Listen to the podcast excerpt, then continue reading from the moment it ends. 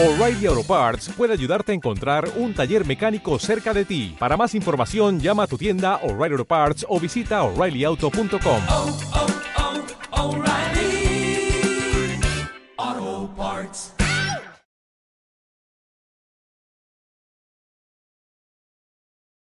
Buenas noches, queridos internautas. Bienvenidos a un nuevo programa del Grupo DICAT. Esta noche eh, tenemos un tema que, que ha, suscitado pues, bastante, bastante interés en estos últimos días. El tema de la certificación energética en edificios existentes. Eh, bueno, eh, una de las cosas, eh, recordaros que tenemos, tenemos nos, podéis, participar, eh, como, como es habitual, a través de, del hashtag AT20 de Twitter, almohadilla AT20, y eh, también a través de nuestra cuenta, nuestra página de Facebook. Recordaros que tenéis la página web eh, grupoticat.com donde podéis también hacer comentarios posteriormente para cualquier duda, aclaración y bueno, eh, para que los, los, que no nos sigan en directo, los que nos están siguiendo, los que nos siguen después posteriormente en otros momentos, pues que, podéis descargaros el programa, el programa bueno, descargaros, podéis visualizar el programa que se queda subido a YouTube, ¿vale? Bueno, en principio vamos a, vamos a presentar al equipo que, que tenemos esta noche en nuestra mesa virtual, como es habitual. Empiezo por, por mi lado izquierdo. Eh, tenemos a Almudena Gancedo desde Valencia. Buenas noches. Buenas noches. Xavi Sánchez desde Barcelona. Buenas. Hola, ¿qué tal? Chalo Alonso desde Granada. Buenas noches. Buenas noches. Diego Idoni desde Barcelona. Hola, ¿qué tal? Buenas noches. Enrique Alario desde Valencia también. Hola, muy buenas. Y Paco Sánchez desde Alicante. Paco Segovia. Sánchez, Segovia, hoy. ¿Qué tal? Buenas noches. Paco Segovia, joder. Hola, ¿qué tal? Y bueno, y tenemos a nuestro invitado, eh, José Rubiños, eh, desde Málaga. Eh, buenas noches, José. ¿Qué tal? Encantado. Buenas noches, José Rubiño es arquitecto técnico, ingeniero de edificación, está colegiado en Málaga, eh, es compañero y además eh, estamos impartiendo, tanto él como yo y otra compañera más, cursos de, certificación energética en edificios existentes, procedimiento simplificado, el C, C3X. Y bueno, llevamos ya cuatro cursos dados. Y Pepe además es especialista en eficiencia energética por la Universidad Camilo José Cela. Y bueno, ha sido docente de cursos de FPE, de técnico de energía renovable, eh, tanto en el Ayuntamiento de Monachil en Granada como, como en Málaga. Y bueno, pues tenemos una de las cosas que quería comentar importante en esta presentación, que tenemos, bueno, hay novedades importantes eh, sobre el Real Decreto sobre la certificación energética. O sea, hemos podido, por varias fuentes, eh, tanto de Idealista, quiero citar la fuente, Idealista, Certicalia y certificado de eficiencia.es, pues del día 20 de febrero, o sea, desde ayer mismo, eh, han publicado o han difundido eh, lo que es un PDF con modificaciones incluidas al borrador que conocíamos de julio del año pasado. Y bueno, una de las cosas importantes que incorpora este, este, mm, este borrador o esta modificación de- del borrador que, que- conocíamos es que la exigibilidad de la certificación energética cambia a partir del 1 de junio. Claro, eh, el decreto, el borrador del Real Decreto eh, del año pasado me parece que establecía el 1 de enero de- del 2013, cosa que, claro, no tenía sentido que se, que se pusiera esa fecha porque no estaba aprobado y que pusiese una fecha anterior a la aprobación de- del Real y después hay cosas interesantes como las modifica- modificaciones respecto a aclarar el concepto de técnico competente, algo que, puede ser buenas noticias para, para los arquitectos técnicos, aparejadores e e ingenieros de edificación o, eh, eh, eh, titulados en grado de ciencias de la edificación, como se les está llamando ahora en muchos sitios. Y entonces, bueno, en principio eso es, eso es lo que quería comentaros porque vamos a hablar un poquito de esas modificaciones que se han introducido. Pues, bueno. hombre, ya que estamos y que has empezado tú y que además estás dando cursos de, del programita y todo esto, ¿podrías empezar tú mismo, Antonio, contándonos un poquito de qué va esto general, un poquito general de qué va lo de la, la certificación energética para ir entrando en materia? Bueno, pues bien, el tema de la certificación. eh, se escucha hablar calificación energética, certificación en- energética, certificado energético. Hay, hay muchas secciones, ¿no? Y entonces me gustaría aclarar varias cosas interesantes de que ten- a tener en cuenta. Eh, primero, eh, lo primero que yo he buscado el significado de certificación según la Real Academia de la Lengua Española, según la RAE. Y eh, te vienen dos secciones, una que es acción y efecto de certificar y una cosa interesante, que eso los que hacen peritaciones lo tienen que, sobre todo tú Enrique, que, que sabe de, bastante de eso, documento en el que se asegura la verdad de un hecho. Esa es la definición de certificación. A diferencia, hay otras definiciones y en los libritos de, que nos podían dar cuando nos colegiamos o la información de los colegios profesionales, eh, viene certificado documento que verifica un hecho o circunstancia relacionada con la edificación dando constancia delante de terceros a diferencia de un dictamen, que el dictamen sería la opinión o la exposición por escrito de, la opinión de un técnico sobre un tema justificado en base a un informe. Entonces, es importante, sobre todo, eh, lo- a lo que se refiere y eh, las dos definiciones, tanto la de la RAE como la que podemos disponer en cualquier colegio oficial, que es un documento que verifica un hecho circunstancia y documento que asegura la verdad de un hecho. Entonces, la certificación energética en teoría esa, esa, esa parte de certificación es más importante de lo que nos creemos. Y, bueno, eh, que tiene se le tiene que dar la importancia, la importancia que tiene. Y después tenemos dos definiciones que vienen en, el Real Decreto que son interesantes para diferenciar lo que es la certificación de lo que es en sí el certificado. La certificación es un proceso y el certificado es un documento. La certificación eh, de eficiencia energética de edificio existente en el Real Decreto lo define como el proceso en el que se verifica la conformidad de la calificación energética obtenida con los datos calculados o medidos del edificio existente o parte del mismo y que conducen a la expedición del certificado. Y el certificado es la documentación suscrita por el técnico competente que contiene información sobre las características energéticas y la calificación energética de un edificio existente o parte del mismo. O sea, para que veamos la diferencia, para que no nos liemos de lo que es la certificación y lo que es el certificado. Yo creo que con eso queda claro un poco en qué consiste eh, la, la certificación energética. ¿sí? Sí, para arrancar no está nada mal. Un poquito de, de, de, de- Pues de documentación, ¿no? De, de documentarnos. Bueno, después, ¿Quién- después- quién se anima? Después no sé si vamos a comentar, bueno, también la diferencia entre certificación y calificación, pero ahora quizás estaría bien que, que hablemos un poco de, de dónde viene todo esto, ¿no?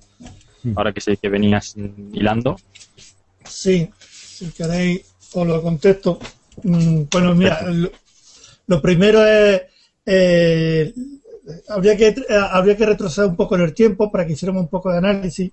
Y la Comisión Mun- Mundial de Medio Ambiente, creada en la conferencia de la ONU del 72, hace un, raíz de la, una, de la primera crisis del petróleo, hace un análisis desde aquel tiempo hasta ahora de la situación mundial y llega a la conclusión de dos, de dos cosas distintas.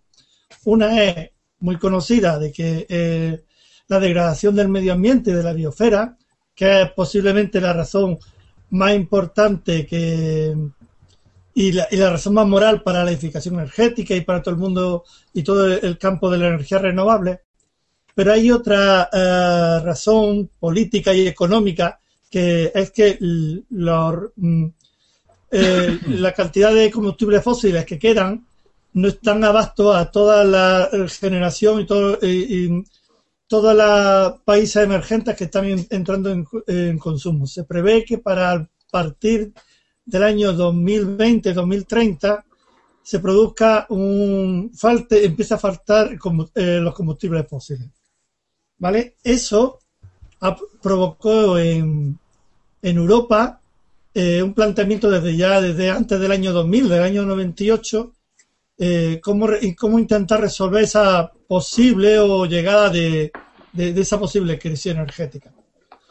Es más, su planteamiento era es, es que si nos adelantábamos a ese momento con una nueva infraestructura y con, y con una adaptación de nuestra infraestructura interna, tanto de creación de energía como de nuestros edificios, se podía convertir no en una crisis, sino en, en algo incluso positivo económico, eh, económico para Europa, para poder recuperar su poder económico.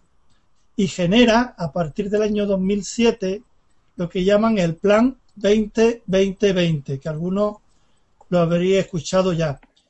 El Plan 2020 es un plan eh, de, la, de, la, Unión Europea en la, en que prevé que para el año 2020 tendremos que haber reducido las emisiones de CO2 el 20%.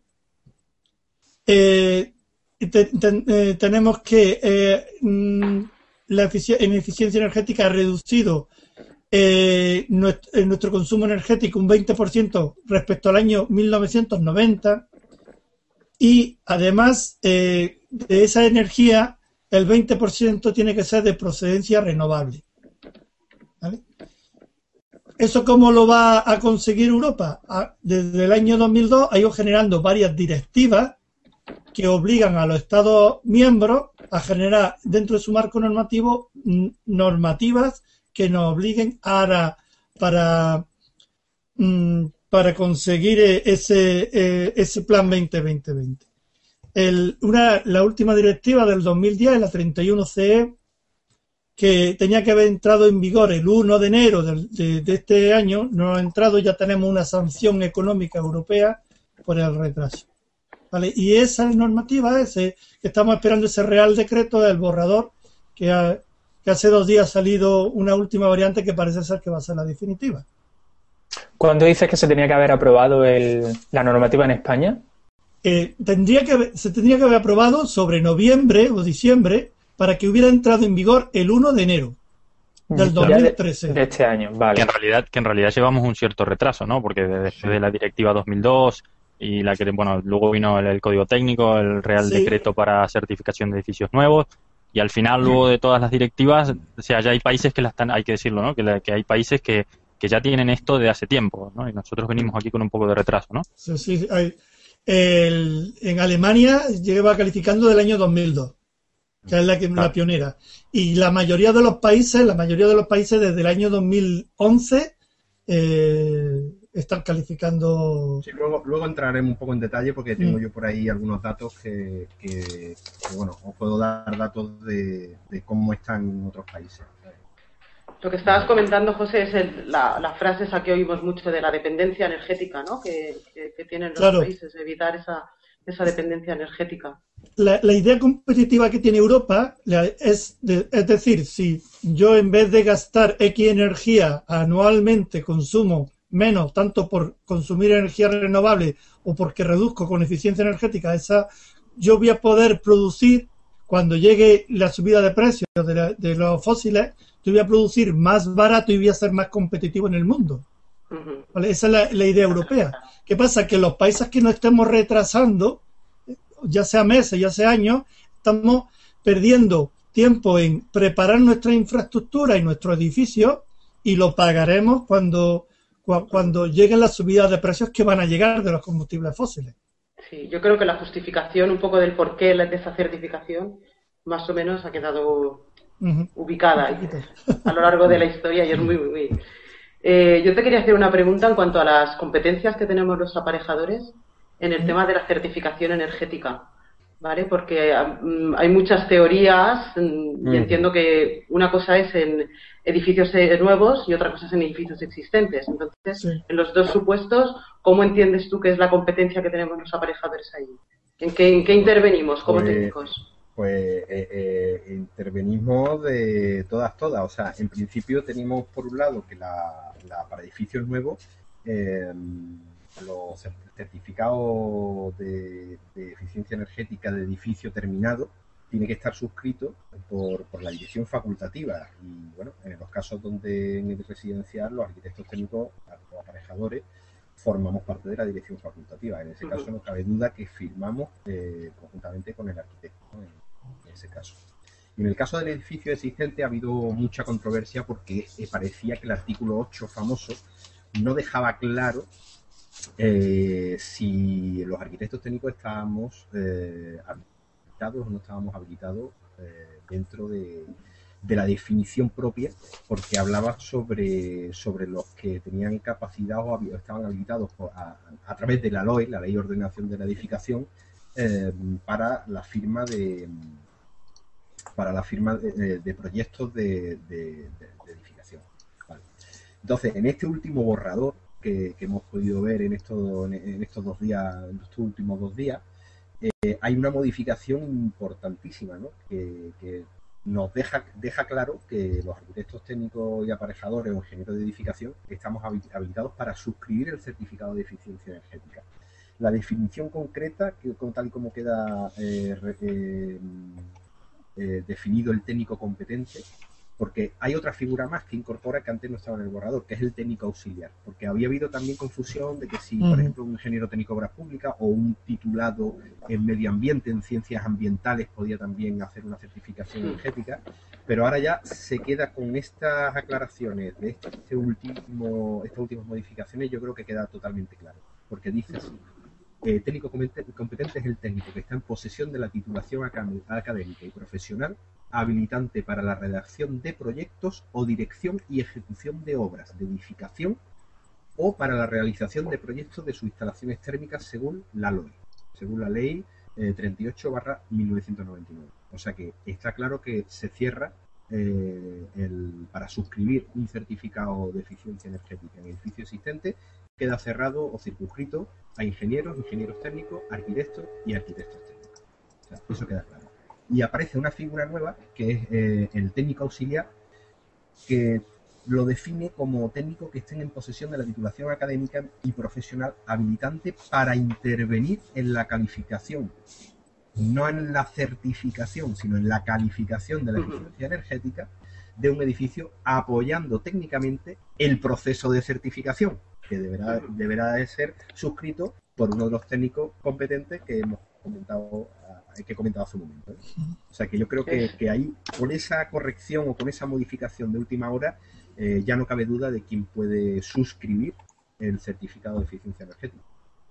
Se van a enfadar mucho los de FP3, se van a enfadar mucho todos los titulados de ciencias ambientales, especialistas en materia de medio ambiente, pero bueno, así es como ha quedado redactado. Pero de todos modos, vosotros pensáis que un solo técnico puede llevar a cabo una certificación. No hablo de una, de una vivienda, de un edificio, pero hablemos de un gran terciario. Yo creo que ahí tienen que intervenir distintos técnicos, incluso estos FPs que estás nombrando, estos ciencias ambientales, arquitectos, ingenieros, aparejadores.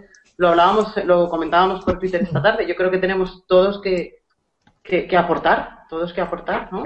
Cuando se trata de una gran certificación. Sí, pero yo quisiera añadir que en términos generales yo te la razón, ¿no? Pero nos podemos dar en caso de, gran terciario, donde si todos los profesionales antes de, la ejecución de, la, de o, en la ejecución del proyecto han hecho su trabajo correctamente, tú vas a disponer de toda la información necesaria y eh, en, los programas de calificación energética, sobre todo en el CEX, eh, lo difícil es meter la envolvente. Meter la instalación es relativamente fácil.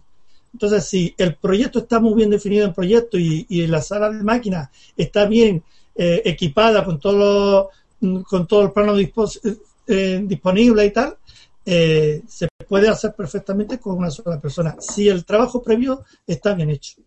Pero no, no va a ser la realidad. no va a ser el caso. No va a ser la realidad. En, en, pequeño terciario y en residencial os doy la razón, pero en gran terciario pensar que hay mucha dutería energética que exige por la administración, pensar en, centros comerciales, en hoteles, tal, que, repito, si el trabajo está bien hecho, si cumple la ley, eh, el trabajo será relativamente fácil. Hombre, quizás donde más, donde más interesante sea luego es en, en, colaborar en todo lo que venga luego, ¿no? De la certificación, y quizás no tanto en la certificación. En la auditoría. Claro, no solo eso, sino en, la, en, una vez que se, o sea, si se hace un buen, un buen un buen certificado o una buena calificación energética que incluya unas medidas de mejora razonable, bien estudiadas, bien valoradas o con su análisis de rentabilidad. Eh, yo creo que cuando lo habíamos hablado esta mañana Pepe y yo eh, por teléfono, en el momento que, cuando es obligatorio, ¿no? Esto es, una de las cosas, me estoy adelantando un poco al guion, pero bueno, cuando esto es obligatorio cuando hay una transacción, o sea, cuando hay una compra-venta o cuando hay eh, eh, un arrendamiento de, un inmueble. Entonces, claro, eh, ¿qué ocurre? el, usuario inicial es el que va a disponer de ese certificado, de esa calificación, y es el que la tiene que entregar al futuro compra o al comprador o al futuro propietario. Y ese futuro propietario, si el día de mañana quiere hacer una rehabilitación energética, lo primero que en teoría debería hacer es eh, mirar quién ha hecho la calificación y nos debería de llamar. Entonces, el que ha hecho esa certificación estaría en posición de eh, pues establecer eh, lo que sería, lo que digo yo, la parte, la parte B, está la parte A, que sería el trabajo de la certificación energética, y después la parte B, que sería el dirigir o el proyectar la rehabilitación energética del edificio. Y eso sí es el campo de trabajo interesante. en cuanto en cuanto a atribuciones, yo creo que lo habéis dejado bastante claro, que somos más que competentes y tal, pero en cuanto a la formación necesaria, ¿qué, creéis? ¿Hay algún tipo de acreditación para los, los aparejadores? ¿Qué, tipo de formación necesitamos? Independientemente de, los programas, ¿te refieres, eh, Paco? Sí, sí, sí. No, no, o sea, lo deja claro, o sea, por tener el título, ya somos, somos técnicos habilitados, pero claro, también tenemos que ser conscientes de ciertas cosas. Poníamos Pepe y yo esta mañana un ejemplo de, y no por, por desmerecer ninguna especialidad. Esto es una especialidad, especialidad dentro de nuestra profesión, dentro de la profesión de arquitecto, dentro de la profesión de ingeniero, y esto hay que especializarse y conocer el proceso constructivo. Claro, pero es que ahora están saliendo ahora están saliendo cursos debajo de las piedras, de cursitos de tres horas y tal, por, por saber qué, qué, formación mínima es necesaria. Claro, claro. Hay que tener, primero, mm, eh, por ejemplo, un tasador. Un compañero nuestro, por no poner otra profesión, un compañero nuestro que se ha dedicado desde que terminó la carrera a hacer tasaciones y no ha vivido una dirección de ejecución de obra o no está en una jefatura, jefatura de obra, que no ha vivido el proceso constructivo y no conozca a fondo el proceso constructivo, pues le va a costar más trabajo, no digo que no sea capaz, sino que tendrá que estudiar y prepararse, primero en el proceso constructivo, conocer, saber lo que es la transmutancia térmica, saber lo que es eh, eh, la conductividad térmica de los materiales, saber la, o sea, hay que estudiar, hay que ponerse al día. Hombre, saber de instalaciones saber de instalaciones, sí, he puesto un ejemplo, ¿no? Pero, pero he querido poner un ejemplo así un poco, y no es por desmerecer los compañeros que se dedican a las tasaciones, sino porque eh, yo no se me ocurre, a mí me, me, llaman para hacer una tasación y yo no soy especialista en tasaciones porque habré hecho una o ninguna en lo largo de mi vida profesional porque me he dedicado fundamentalmente a la, a la dirección y a la gestión de dirección de, de, de obra, ¿no? Entonces estoy más ligado al proceso constructivo que, a otras especialidades de la profesión. Bueno, nos hemos, nos hemos puesto también con el tema de la eficiencia energética porque sí creo que somos adecuados. Ahora, evidentemente no se, va, no se exige, o sea, el Real Decreto no exige que haya que tener una preparación eh, o una, una acreditación. No, simplemente por ser el titulado como eh, eh, teniendo el título de arquitecto técnico, uno puede hacer para pero hay que ser consecuente con uno mismo y ver si tenemos competencias, si somos competentes y si estamos preparados. Y si no, ponernos al día y prepararnos. Y prepararnos no es solo, que lo hemos detectado en los cursos que estamos impartiendo eh, sobre el manejo de la herramienta CEX, pues eh, que en prepararse no es aprender a manejar el programita. O sea, el programa es una parte, pero hay que tener conocimientos de instalaciones, conocimiento de rendimiento, conocimiento de, transmitancia, de, conocimiento del proceso constructivo, de los materiales. O sea, hay que tener conocimiento eh, de iluminación, o sea, de muchos aspectos que, estamos, pues, eh, hemos detectado que, en los cursos que hay compañeros que sí están un poco más al día, que están eh, saben un poquito más de unas cosas porque se han dedicado a, dirección de ejecución de obra o se han dedicado, por, por ejemplo, los de proyectos de apertura, los de los lúmenes, los lux, la iluminancia mantenida en el plano horizontal, eh, todos esos conceptos sí los tenían más claros, pero otros les sonaban a chino. Y además, esto es extrapolable a todas las demás profesiones, ¿eh? O sea, arquitectos, ingenieros y nosotros. Realmente no hay, es, una cosa que, que puede ser nueva o no para todos. O sea, hay gente Estamos en el este, mismo punto de partida. Claro, quizás hay gente que se ha dedicado desde hace tiempo a temas de eficiencia, pero pero vamos, no, no, no hay una carrera especial, Pero no tienen cierta ventaja los ingenieros por tener más dominio sobre las instalaciones, que al final es lo Sí, pero van muy, pero, pero, pero es lo que pasa. Pero la otra parte, por ejemplo. La envolvente. Eh, lo, que claro, lo que comentábamos esta mañana, Antonio y yo, es que eh, mm, ninguno de los cuatro gremios, eh, arquitectos, arquitectos técnicos, ingenieros, ingenieros técnicos, en su plan de estudio, por lo menos el plan de estudios que hemos estudiado todos, de 10 años atrás y tal, en ninguno de los cuatro aparece la asignatura de eficiencia energética. Y y no solamente de eficiencia energética, sino todo lo que conlleva, como ha comentado el compañero, el, tema de rehabilitación energética, etcétera, etcétera. Es decir, mm, nos tenemos que poner las pilas para adaptarnos, no nosotros, no solamente los arquitectos técnicos, sino los, cuatro sectores para, para implicar en un campo, en un yacimiento de trabajo nuevo que ha surgido y que necesita pues conocimientos pues nosotros tendremos que aprender de instalaciones y el ingeniero técnico tendrá que aprender de envolvente. Oye, ¿y no serán mejor los equipos multidisciplinares? Perdona, Charlotte, me he Sí, no, Equipos que cada uno haga una, una de las partes. Sí, pero para hacer una certificación no da. Pero, pero bueno, tenéis que pensar, a ver, si estamos hablando de un gran residencial o un edificio de gran envergadura, sí. Pero si no, eh, los costes se comen al equipo. Es decir, pensad que estamos hablando de las calificaciones, por desgracia, con suerte se pagarán entre 200 no y 300 precios, No digas precios, no digas precios. Además, bueno, vale, vale, perdón, perdón, perdón. Pensar una cosa, pensar una cosa que en muchos de los casos estos del gran terciario, la certificación quizás en la, gran mayoría de casos vendrá detrás de una auditoría. Y en ese caso, en la auditoría sí que da más para trabajar en, un equipo multidisciplinar. Sí, sí, no, pero yo, yo, yo quisiera incidir en que hay formas y formas de hacer una calificación. Va a depender del cliente que tengamos, no va a ser lo mismo el cliente particular de una vivienda eh, individual, ya sea unifamiliar o en, bloque, eh, que tengamos al corte inglés de cliente o que tengamos al centro comercial, por decir otro, otra, no sé, centro comercial Eroski o tengamos un hospital. Eh, una cadena de hoteles. O una cadena hotelera. que ya se están poniendo las pilas en esto, ¿eh? Yo sé. sí, sí, lo primero. Ya, muchos ya están, ¿eh?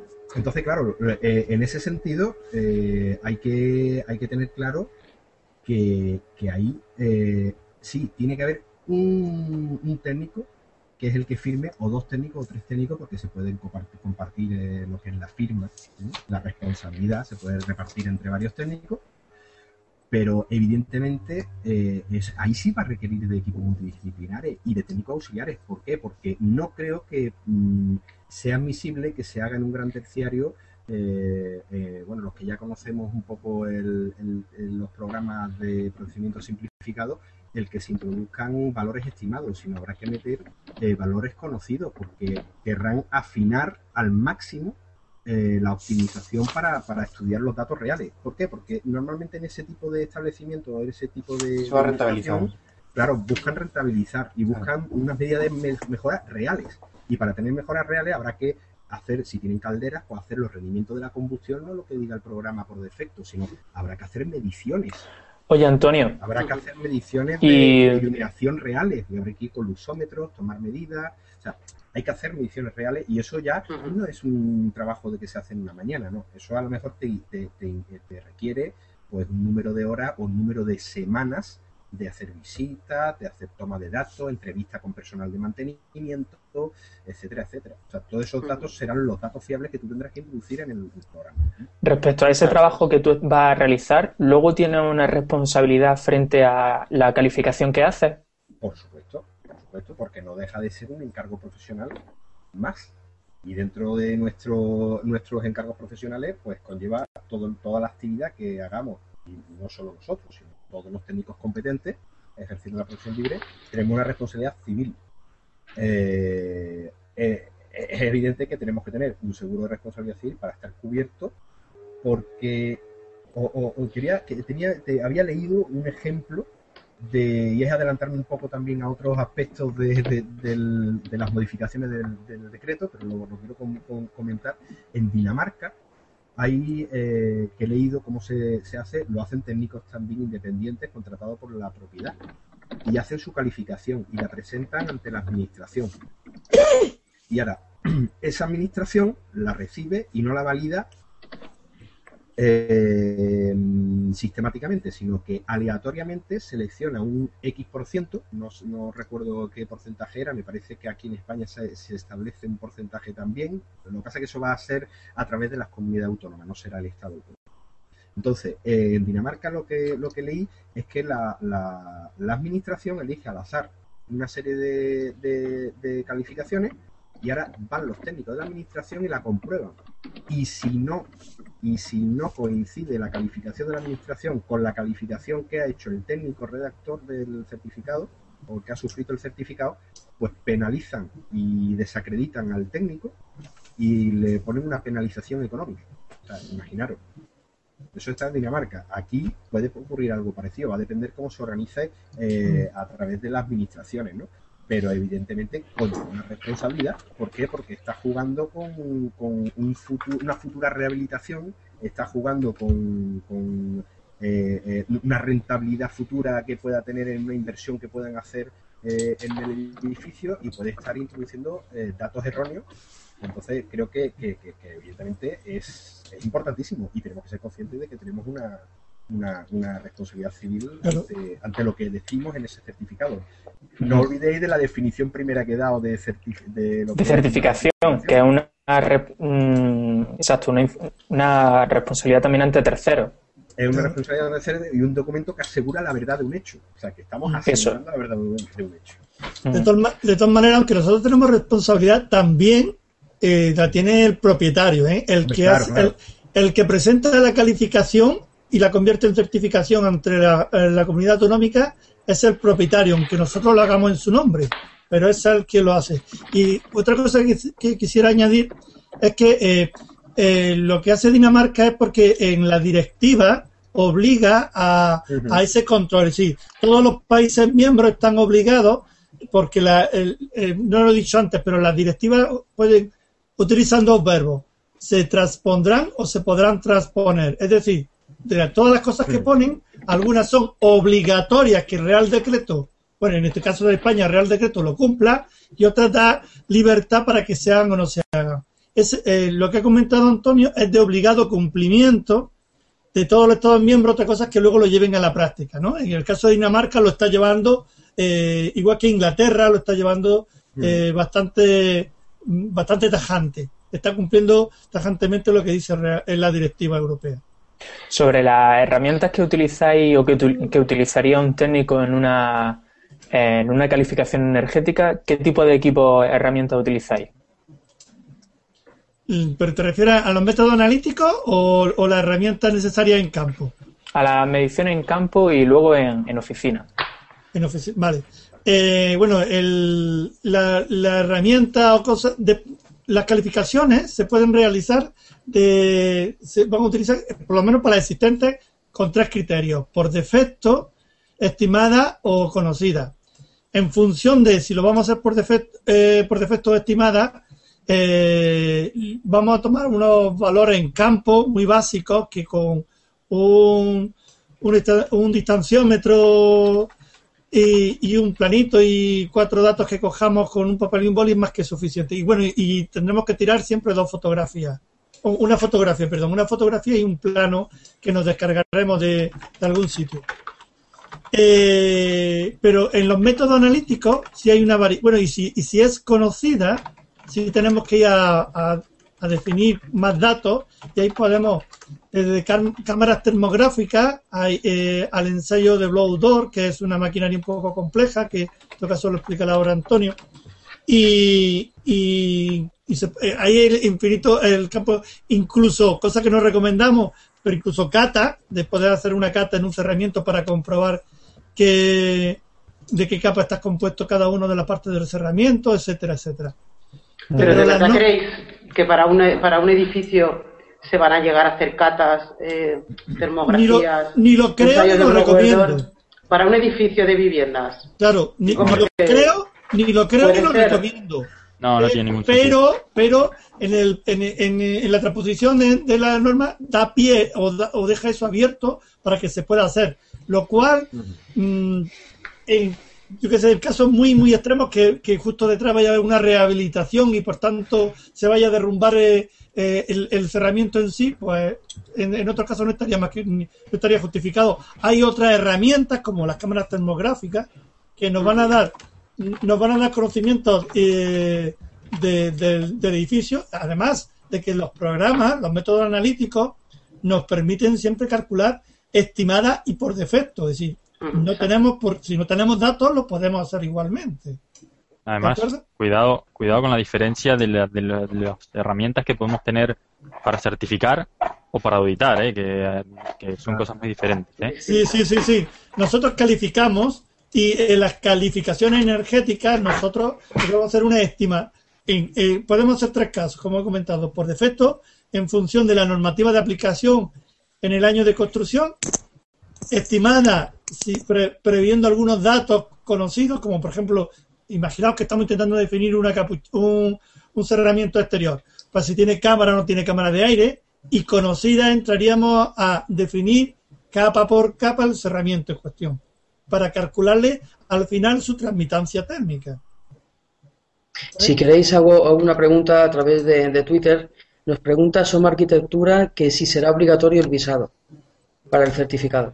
Bien, pues eso, perdón, eso tiene una fácil contestación. Eh, el, según la ley Omnibus, eh, no es obligatorio. el visado como tal no es obligatorio, pero sí es obligatorio tener un, seguro de responsabilidad civil.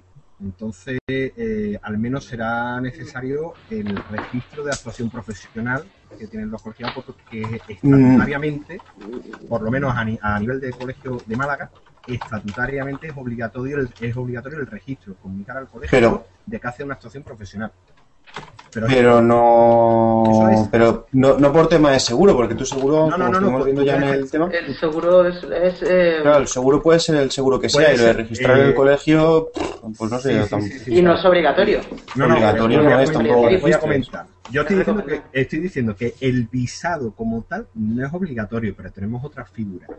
En Málaga, estatutariamente, es, es obligatorio, por estar colegiado, el eh, comunicar al colegio una actuación profesional y existe la figura del registro.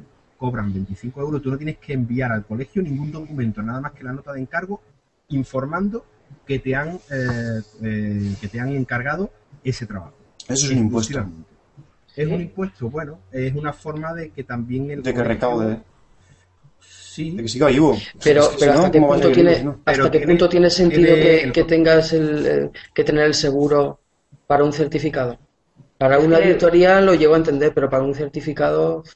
También depende, eh, Paco, del seguro que tengas. Por la primera, por la primera definición que, he dado de lo que es un certificado, tú vas a un certificado con al juzgado y, y, como te hayas equivocado en el certificado te pueden empapelar. Entonces, pues ¿qué, qué, reclamación te pueden hacer? Ahora que, Pero no tienen que claro. claro, ¿qué reclamación te pueden hacer? ¿Qué, qué responsabilidad pues, para, para, la IT yo tengo entendido que tampoco te exigen. Hombre, no. para la IT sí que tiene responsabilidades. No, para la IT. Yo, yo creo que la responsabilidad que te van a pedir es una responsabilidad económica. Y eso ningún seguro de responsabilidad civil creo que te lo va a ocurrir. Te lo va a ocurrir. Ah, pero es que yo no, no, le Porque el daño que tú produces, el daño que tú produces es un daño económico. No produces un daño. Sí, sí, Almudena, estoy de acuerdo contigo. Pero, pero, pero vamos a centrarnos un poco. Vamos a ver, olvidaros de que se llama certificado de eficiencia energética. Vamos a hablar un certificado descriptivo de superficie. Estamos hablando de un certificado. Entonces, si yo hago un certificado y me equivoco en la superficie, el propietario después va a hacer una reclamación, por ejemplo, de superficie útil de su casa para pagar menos IBI y ahora le dicen, no, oiga, es que su técnico se ha equivocado. Pues ese hombre nos puede denunciar, nos puede demandar porque le hemos hecho un trabajo, le hemos hecho, hemos certificado algo que no es está eh, en relación con la, con la verdad. Entonces, nos puede demandar por, por haber hecho un, por haber certificado algo que no es cierto. Entonces, en el caso de la eficiencia de certificado de eficiencia energética es lo mismo. O sea, si nosotros hacemos algo que, será susceptible de, decir, bueno, oiga, tenemos, podemos cubrirnos la espalda, de podemos decir que hemos usado, según los procedimientos simplificados, las herramientas que nos da, y en base a la, eso ahí está el truco de lo bien o mal que esté redactado eh, la parte del informe del certificado, en base a la información y documentación que nosotros hayamos recabado, que nos haya facilitado el, el propietario. Pero, hay, un factor interpretación de lo que estás Sí, sí, pero bueno, eh, eh, Almudena, los juzgados están llenos de interpretaciones. Por eso, por eso, que en la certificación energética hay un factor que es la interpretación importante. Más vale cubrir, más vale cubrirnos la espalda con un seguro de responsabilidad civil y ya lo del visado, yo sí os digo, visado no es obligatorio. Ahora que tenemos la figura del registro, en Málaga os digo que es obligatorio como mínimo el registro por, por estatutos. Rubén lo pregunta en Twitter. Pregunta que qué trámite o en qué administración se debe presentar o registrar eh, una vez hecho el certificado. Vale. Ahí hay, hay una. Ahora, Pepe hace el comentario. Hay una cosa que se me olvidó comentar sobre el respecto de los visados. El día 4 de febrero, eso es a nivel andaluz, pero el día 4 de febrero salió en el Boja, eh, lo podéis mirar, eh, de la Consejería de Industria, que ahora se llama Innovación, Empleo y no sé qué más. Pero como le cambian los nombres cada vez que cambian los gobiernos, pues. Sí, en Andalucía no ha cambiado mucho. ¿Eh? No, no, que cada vez que cambian las legislaturas, pero le cambian los nombres. bueno, pues ha sacado en el Boja, han sacado un modelo eh, para cualquier presentación de proyectos relacionados con temas de instalaciones o temas de todo lo que lleve industria, consejería de industria, eh, un documento de declaración responsable por parte del técnico para documentos que no sean obligatorios el visado y entonces tiene que rellenar una serie de ha salido un modelo por parte de la Junta de Andalucía en el que el técnico, si no lleva el documento visado, tiene que firmar ese, esa declaración responsable. Que se me había olvidado hacer comentario. Ya Pepe dejó un poco sobre la pregunta que han hecho de, Twitter. Sí, si puede Antonio ponerme la, la lo de la, diapositiva de lo de la propiedad y lo de la calificación y certificado.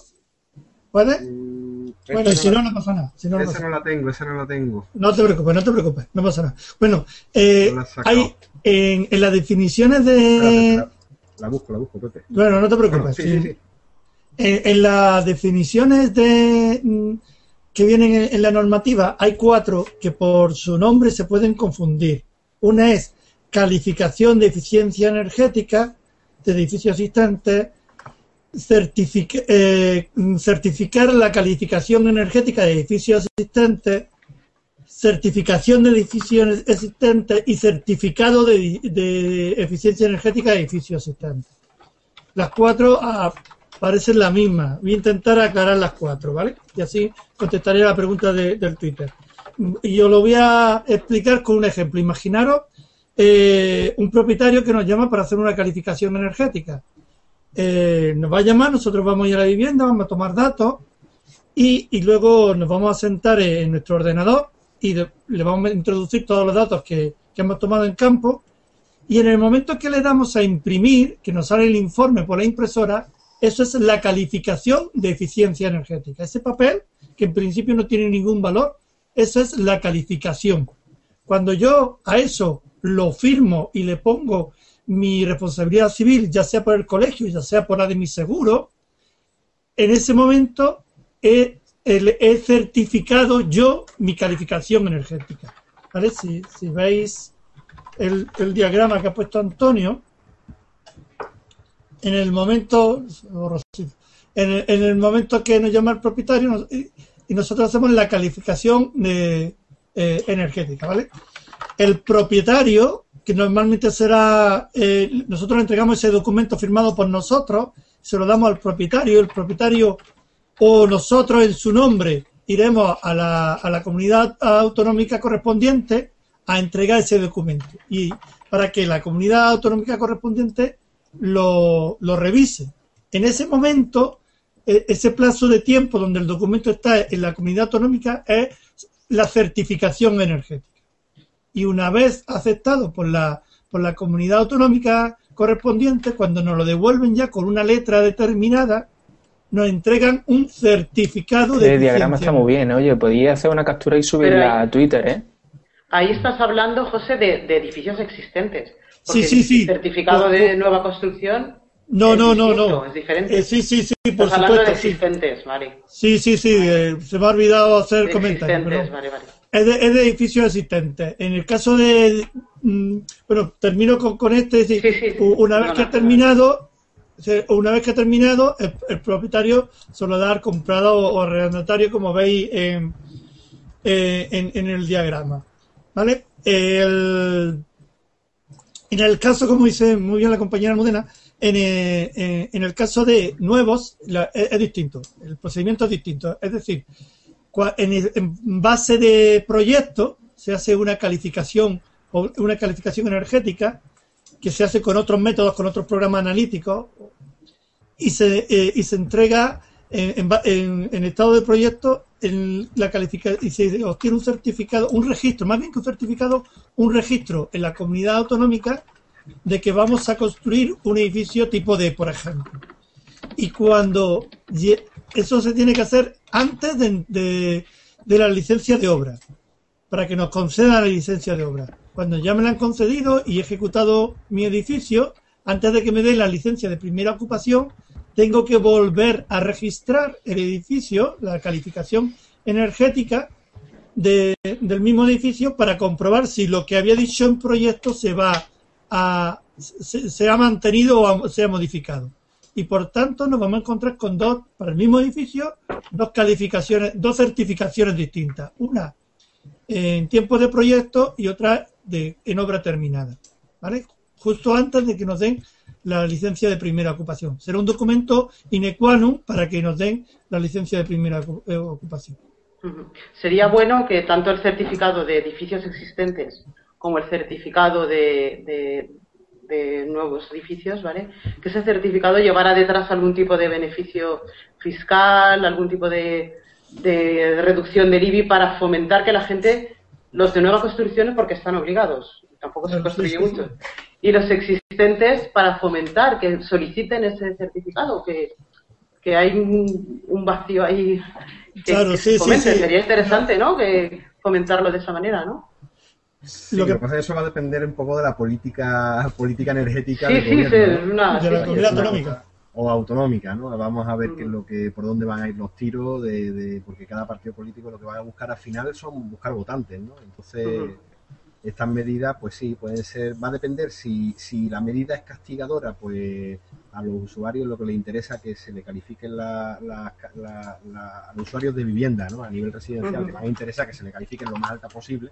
Y sin embargo, si va a hacer medidas em, de ayuda para que para mejorar o, o, van a premiar que el que se mejoren las calificaciones para fomentar un poco la el movimiento dentro de lo que sería la rehabilitación, energética, pues evidentemente le va a interesar a todo el mundo que tener la calificación lo más baja posible para que le premien el subir eh, su calificación mediante medidas de mejora, sobre todo si, lo, si van a subvencionar eh, pues parcialmente o de alguna manera eh, las obras de rehabilitación energética. O sea que va a depender de las políticas que, ejerzan en cada comunidad autónoma incluso yo, añadiría que es que, eh, como comentaba al principio, eh, el Plan 2020 es un, plan que se va a generar a lo largo de esta década y posiblemente de la década siguiente, en la que se van a ir generando distintas normativas que van a ir obligando a que la no solamente a calificar, porque calificar hasta cierto punto no, es ningún, no nos lleva a ningún sitio, a ponerle nombre a los edificios. La idea de la calificación es que con el tiempo mejoremos esa letra, la subamos y, mejoremos la calificación energética. Es más, en la, en la directiva, como en el, en el, en el proyecto, en el borrador de, Real Decreto, eh, nos marcan el objetivo y el objetivo para el 2020 es el edificio de consumo casi nulo, que no hemos comentado nada, que es un edificio que todavía es un poco ambiguo. Para otro programa, ¿eh, José? Eso da para otro programa, hablar de un edificio casi nulo, conseguirlo, ¿no? Claro, pero, pero es la meta, es, es el objetivo De, de, todo este proceso y nos van a ir eh, poniendo subvenciones, normativas, restricciones con impuestos para obligarnos a que los edificios del 2020 se parezcan por lo menos al de consumo casi nulo, que es un edificio de alto de alta eficiencia energética que además tiene que eh, fabricar el, eh, por lo menos en su mayoría toda la energía que va a consumir luego. Veremos a ver si las si las los edificios públicos dan ejemplo, los primeros. Claro, ¿no? Y además, una de las cosas que, que, hay, que añadir, aparte de, bueno, una de las cosas que no hemos hablado del, del borrador del Real Decreto, que, quién exige y cómo se exige eh, y qué es lo que se le, qué actuaciones tienen que obligatorias o, a, quién les afecta, ¿no? Eh, entonces, claro, en principio eh, a todo, eh, estaba claro desde el primer borrador que son los edificios que, se vendan o alquilen, de residencial y pequeño terciario y gran terciario, siempre que no dispongan de un certificado en vigor. Y en principio, no sé, eso no lo he llegado a, leer, pero en principio los certificados tenían una validez de 10 años. Sí, eso no ha variado Es una variado. Entonces, hay una cosa que sí había, y lo, lo hemos hablado ya más de una vez, tanto Pepe como yo, eh, el, que hay un poco un agujero negro, las distintas exclusiones que hay. Hay una exclusión eh, del ámbito de aplicación, bueno, hay determinados edificios que están excluidos de la obligatoriedad o de la exigencia de tener la, de, de seguir el proceso de certificación energética como edificio existente pero es que hay una cosa muy curiosa que son los... hay una exclusión para los edificios o partes de ellos cuyo uso sea inferior a cuatro meses al año. El coladero. sí, El, agujero negro, ¿cómo le llaman? El agujero negro. Sobre todo en los sitios costeros donde hay segundas residencias. Y en la sierra se me ocurre, por ejemplo, en, la, montaña. En la sierra, efectivamente, y en la sierra, por ejemplo, efectivamente. Además, con una demanda energética altísima. Eso sería muy fácil eh, eh, cruzarlo, porque. Sí, sí, pero eh, fijaros que hay una. con el consumo, con el consumo energético, con el consumo de luz que tenga esa vivienda, Hacienda lo está haciendo. Hacienda está cruzando. hay, hay, hay, dos límites. Uno es los cuatro meses al año y después que el consumo sea tiene que ser inferior al 25% de lo que sería el consumo global si estuviese funcionando durante todo el año. Pero es, pasa que eso, que, ¿cómo te lo pide la administración? Pide una declaración responsable del propietario. No, y pensar que, yo cuando hago una calificación energética es para alguien que va a cambiar de propietario, es decir, o para un inquilino o para una venta. Entonces, cuando yo nosotros hacemos la calificación energética, se la hacemos a la persona que está viviendo en ese momento. Claro. Que, que normalmente ya no está viviendo porque va a vender la vivienda. Por lo tanto, él vive dos meses, puede decir perfectamente que vive dos meses al año. A los meses, ha, a los meses ha cambiado de propietario y el propietario está allí todo, pero ya tiene su calificación o su, o su no necesidad de calificación durante 10 años, que dura la, la vigencia. de todas maneras, ya que hemos hablado del tema, a mí me gustaría remarcar, porque lo que estamos hablando es del ámbito de aplicación, que es el artículo 2 del Real Decreto, y bueno, ahí habla de habla de, lo que ya existía del, Real Decreto 47 del 2007, que habla de que, es obligatorio para edificios de nueva construcción, para edificios con modificaciones de más de mil metros cuadrados. Habla de, de lo nuevo, de los edificios que se venden o se alquilen, que es obligatorio, y, lo, y todos los edificios públicos mayores de 250 metros cuadrados. Esos son obligatorios. Luego tiene, excluyen, y hace seis meses, 1, 2, 3, 4, 5, 6, 7, 8, 8 apartados que excluyen. Seis de ellos son muy lógicos. Son pues, eh, monumentos, mm. edificios de pequeña envergadura, etcétera, etcétera. Cosas que por lógica no se deben de calificar. Pero hay dos excepciones. Una la que ha comentado Antonio, que es la de edificios, unidades de vivienda autorizados o ser destinado bien durante menos de cuatro meses al año o bien durante un tiempo limitado al año con un consumo previsto de energía inferior a 25%. Es decir, o una cosa o la otra. Es decir, si yo, si yo, si yo vivo dos meses, ya no tengo que calificar. Y si demuestro que voy a vivir 10 meses, pero consumo menos del 25%, tampoco tengo que calificar. ¿Vale? Pues Una de excluye. Pues a ver cómo se demuestra eso, porque eso es complicado, ¿no? De poder, para ver allí un coladero tremendo. Claro, claro. De todos modos, eh, eh, Hacienda está revisando eh, declaraciones de la renta, cruzando datos con consumos de electricidad para evitar esas desgrabaciones de vivienda doble, de vivienda de residencia, o sea que tampoco es tan complicado. Cruzar ese dato y obtener el consumo de electricidad que tiene una vivienda y llegar a ese 25%, no a más. Pero, pero tendría que cruzarse los datos de las compañías eléctricas con las de Hacienda y con las de industria. Mucho pedir eh, con las de industria porque industria Mucho pedir para, a un país como España. España, yo no lo veo eso, eso de cruzar datos. En Dinamarca lo hace corriendo, pero aquí. Claro, claro. España es diferente, como decíamos en España. es diferente. España 2.0. que nos llame a nosotros. claro, claro. De, todas maneras, también me gustaría mencionar que eh, en, en, lo de el ámbito de aplicación se me, se me ha quedado el apartado A que también incluye que son todos los edificios que se consideran abiertos y eso sí tiene, en principio suena chocante, pero tiene su lógica. Eh, ¿Qué son edificios abiertos? Pues, por ejemplo, un, parque. ¿vale? No se tienen que calificar, o un edificio, por ejemplo, de aparcamiento, como normalmente tiene ventilación eh, forzada y además las puertas de garaje están continuamente abiertas y suelen ser de lama y tal, eh, no se deben ni, climatizar ni, ni calificar. Pero, pero por ejemplo... Un estadio de fútbol. Claro, exactamente. Pero en un edificio, por ejemplo, de, aparcamiento, por poner un ejemplo, eh, sí tendríamos que calificar la parte de oficina y la parte de, de servicio, incluso de huecos de escalera de distribución porque esa zona sí se considera habitable y por tanto esa zona, aunque sea mínima con respecto al edificio, hay que calificarla. Eh, una, carpa de fallas, ¿eh, Enrique? Una carpa de estas de fallas. pues hay que calificar eso, lo tenemos claro. Oye, perdonar, perdonar una cosa, ya que bueno, se nos está haciendo el final del, del programa, nos, nos quedan muchas cosas en el tintero, seguramente habrá dos o tres programas más sobre esto. No hemos, no hemos dicho nada de tema software para, para edificios existentes, eh, sí, existentes. podríamos hacer unos breves comentarios. Yo quería, yo quería decir una cosa. Aquí había un comentario interesante en Twitter de, de un compañero, ah, creo que era sí, Alberto Manso, eh, que preguntaba que qué opinábamos del bombardeo de Emilio Callejón de cursos de, de, C3X y, C, y el otro y qué opinamos sobre esto cuando todavía no ha salido el Real Decreto, ¿no? Vaya dos nos van a contestar.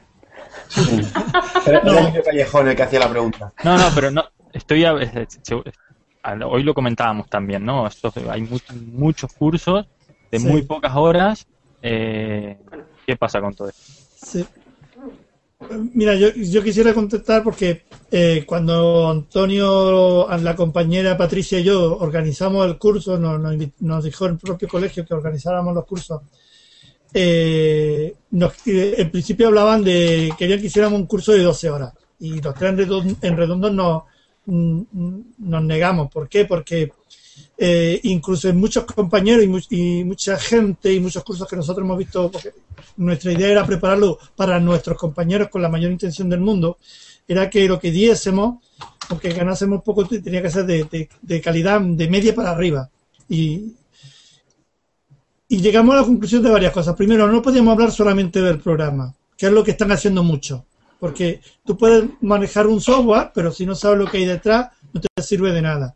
Segundo, eh, segundo, eh, mm, si íbamos a hacerlo para grupos relativamente grandes, teníamos que, en, las clases de las prácticas, teníamos que estar los tres para eh, asesorar a, la gente. Siempre en todos estos cursos hay gente con un alto nivel informático y otra gente que no, y necesitan de nuestra ayuda, no tanto del que expone como los que estamos colaborando detrás, para que, para, para que la calidad del curso sea medio óptima. Y, y por último, tenía que ser en el tiempo y con las prácticas necesarias para que la gente tomara conciencia de, lo que esto no es mm, una cosita pequeña, que aquí hay mucha oportunidad de trabajo siempre que se haga bien. Siempre que se haga bien. Y, por tanto, la, la, preparación de los técnicos cuando, cuando vayamos y visitamos una vivienda, cuando entregamos un documento, si es todo por defecto y la letra siempre es la misma, eh, al final será un papel más, un impuesto más, como ya mal dicen algunos, eh, gracias a que nosotros hemos abandonado nuestro trabajo. Por eso es importante que, los cursos se hagan bien y la preparación de todos, ya sea aparejador, arquitecto, ingeniero, eh, si es algo nuevo te tienes que preparar a conciencia para poder hacer tu trabajo en condición. José, y hablando un poco con, con, lo que comentas, hablando de trabajos profesionales y tal, eh, lo que comentan también muchos, muchos compañeros, ¿qué precio más o menos, sabemos que el mercado está libre y tal, pero qué precio más o menos ronda un, certificado? ¿Puede rondar? Sabemos que habrá gente que lo hagan por 150 euros, pero, pero más o menos precios así un poco orientativos. Vamos a ver, Un poco arriesgado ahora decir precios, ¿eh? no, no, no, pero, pero sí, depende, es algo muy orientativo, no estamos hablando de precios mínimos. Mira, de, precios no voy a hablar, pero, pero sí quisiera, sí quisiera hacer una aclaración. Mira, cuando nosotros hemos, eh, hemos preparado el curso, hemos preparado varias prácticas, ¿no? De, de, vivienda unifamiliar, de vivienda adosada, y no hemos visto que hay una gran diferencia, una enorme diferencia, y no podemos hablar de un precio por vivienda porque hay viviendas que van a ser muy fáciles de hacer y otras muy complejas. Una es que no te queda más remedio que hacerlo todo por defecto y el trabajo va a ser mínimo, y otra que van a tener el 10 veces más de trabajo en, cuestión de tomar datos, en cuestión de, de calificación. Entonces, eso de hablar tanto por vivienda ya es un disparate, porque no todas las viviendas, todas las calificaciones de la vivienda van a ser iguales. Y la diferencia no es un poquito más o un poquito menos. Os, puedo comentar que una de las prácticas que hacemos la resolvemos en clase con la primera práctica y tal, la resolvemos en hora y media y en clase y es la primera que la gente no tiene hábito de, todavía de trabajar con el programa y otra que hacemos de una vivienda unifamiliar en metros cuadrados muy parecida a la anterior, incluso un poquitín más pequeña y le echamos, me parece que son siete horas de práctica y nos quedamos cortos y tenemos que arrancar con la práctica ya hecha porque no nos da tiempo.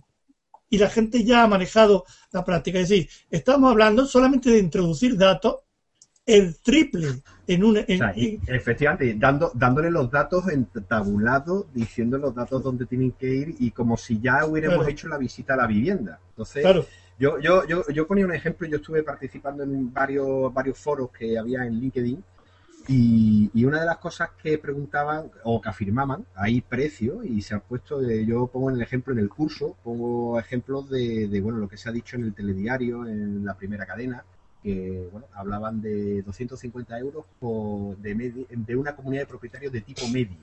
Y yo preguntaba, ¿qué es una comunidad de propietarios de tipo medio? Claro para el que informa, o sea, en el telediario, televisión española, que salga a nivel nacional, eh, en el telediario a, las 3 de la tarde.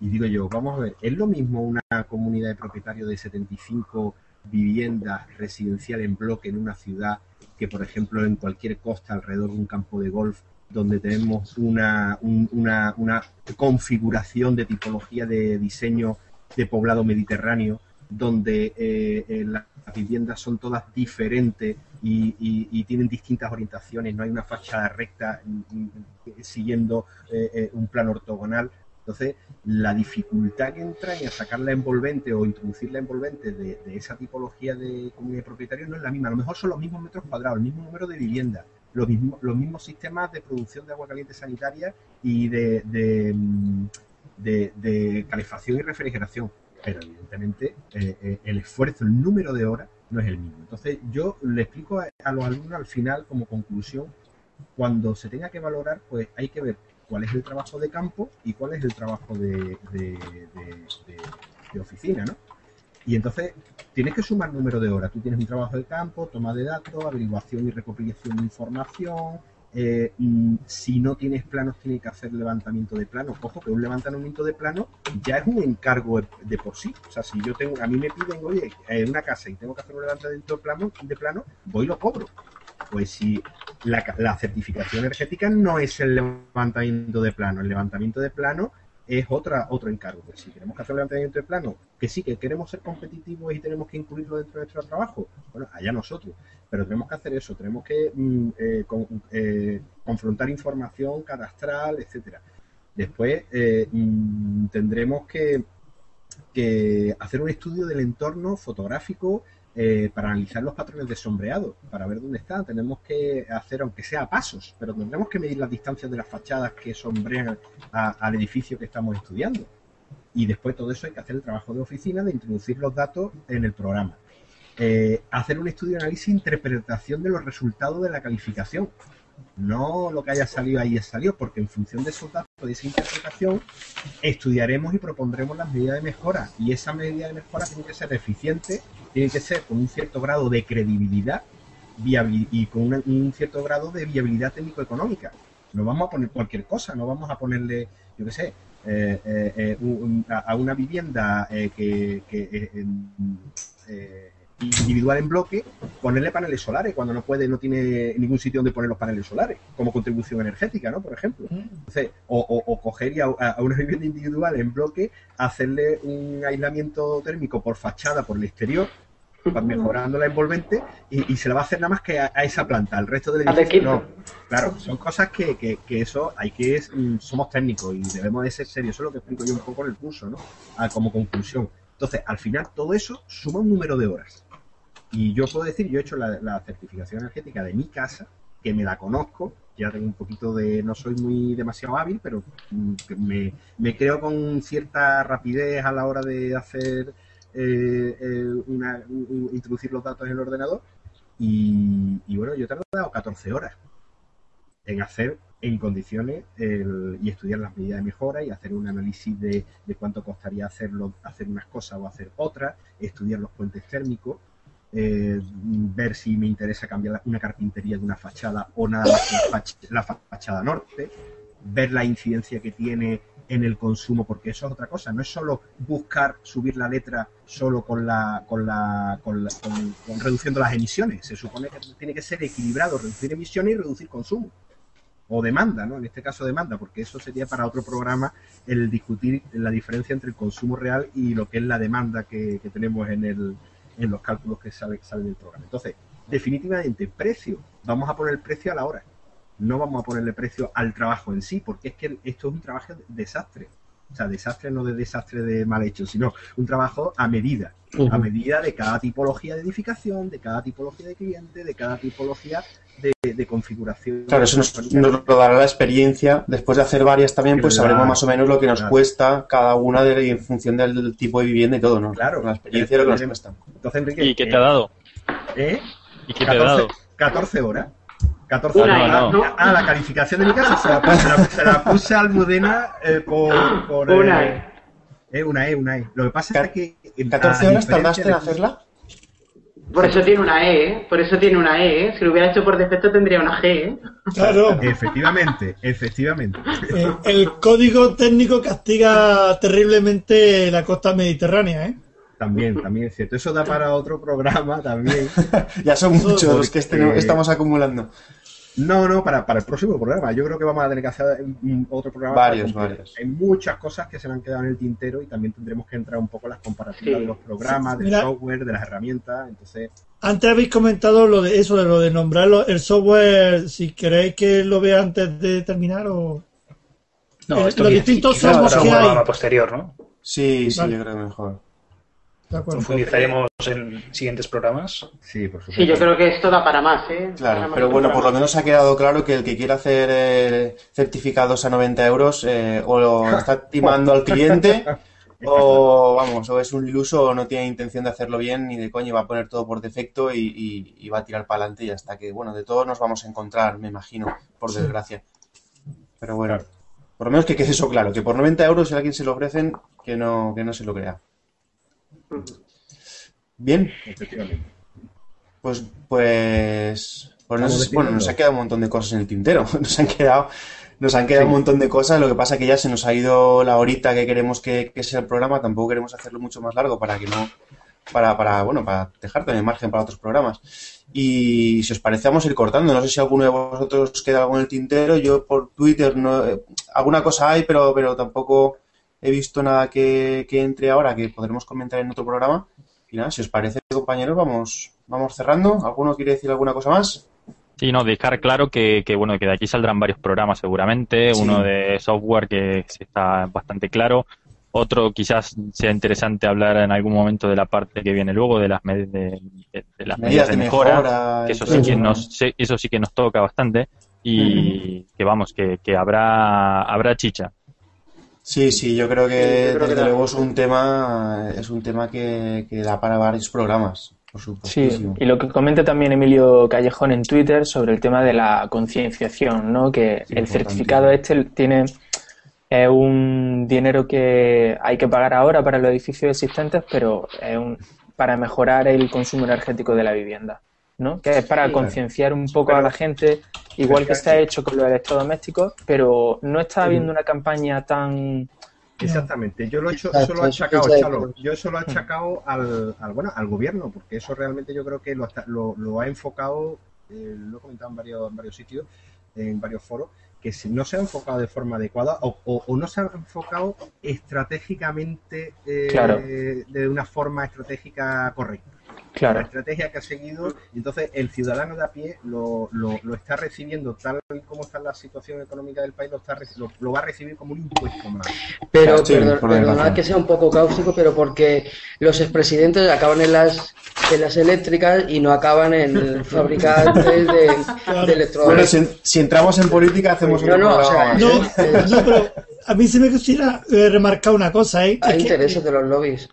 sí, de todas maneras, eh, en España tenemos eh, la conciencia de que hablar de ecología o hablar de, de eficiencia energética, de energía renovable es de un color político y, y, por tanto lo, lo, de, lo, de, la ideología contraria como que atacan ese campo. Y eso solamente pasa en España. ¿eh? La mayoría de los países que han implantado en Europa esto son de derecha y, de lo más conservador posible. Sí, el señor que lo metió en Francia fue el señor Sarkozy y quien la implantó en Alemania la señora Merkel. Y de izquierda tienen poco que yo sepa.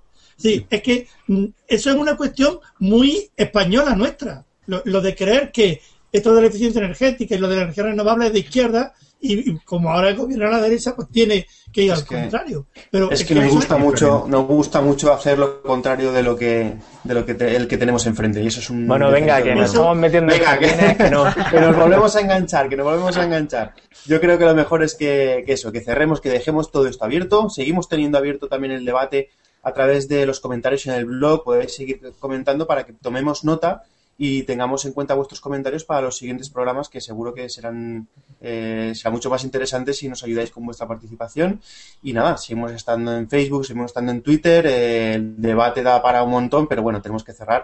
Y, bueno, no os preocupéis que seguiremos hablando del tema. Así que nada, compañeros, eh, Almudena, buenas noches. Antonio, nos vemos en el siguiente programa. Xavier. Esperemos, perdón, esperemos que para el próximo programa tengamos aprobado ya el Real Decreto. A ver, a ver, a ver. A ver, si es verdad. Xavier, a ver, ¿tiene voz hoy? ¿Sí? Tengo voz, sí, sí. Tiene voz, tiene voz, hoy tiene voz. Gonzalo, hoy, bueno. Buenas noches, Gonzalo. Buenas noches. Diego. Buenas noches, buenas noches. Oye, seguiremos el, seguiremos el debate en el, en el blog. Sí, sí, seguiremos eh, a través de los comentarios, darle caña a los comentarios para que podamos eh, de aquí al siguiente programa eh, ir, ir moviéndolo.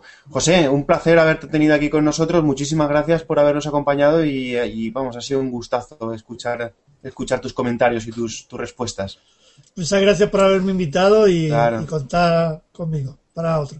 Hombre, por supuesto, ya sabes que vamos a hacer más y aquí ya te tenemos fichado, ¿eh? Y Paco, eh, el que me queda, buenas noches. buenas noches. Nos vemos en el siguiente programa. Un saludo, un abrazo a todos y, y nada, nos vemos por las redes. Adiós. Adiós.